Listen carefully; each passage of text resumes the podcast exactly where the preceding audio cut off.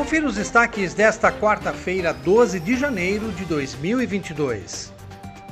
Um manifesto à população está sendo divulgado pelo Núcleo Espírita Vicente de Paula, gestor do albergue noturno, contestando as informações prestadas pelo governo municipal sobre a justificativa para o encerramento do convênio que mantinha a entidade funcionando há 73 anos.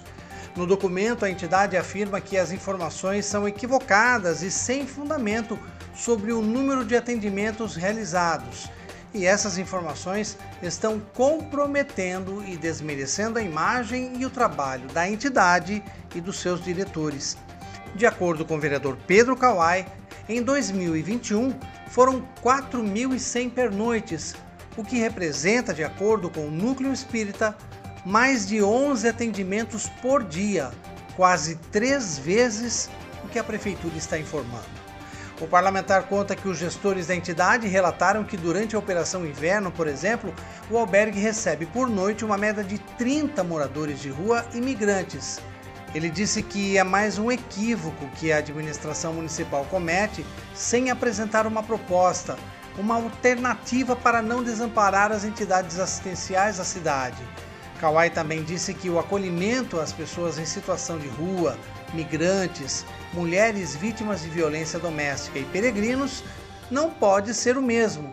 Afinal, segundo ele, são casos que possuem características próprias e formas de abordagem diferenciadas.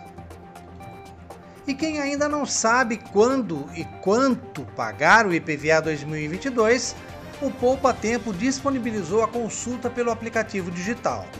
De maneira rápida e prática, os cidadãos poderão verificar o valor da taxa anual sem a necessidade de deslocamento.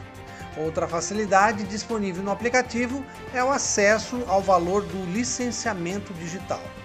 Este ano será possível pagar o imposto anual em cota única com desconto de 9%, menos para os veículos com placas finais 1 e 2, cujos prazos venceram na segunda-feira e ontem, terça-feira para parcelar em cinco vezes ou para ter acesso ao desconto de 5% no pagamento à vista, o prazo se inicia em fevereiro. Acompanhe os nossos podcasts pela Rádio Kawai, disponíveis no Facebook, Instagram e no Spotify.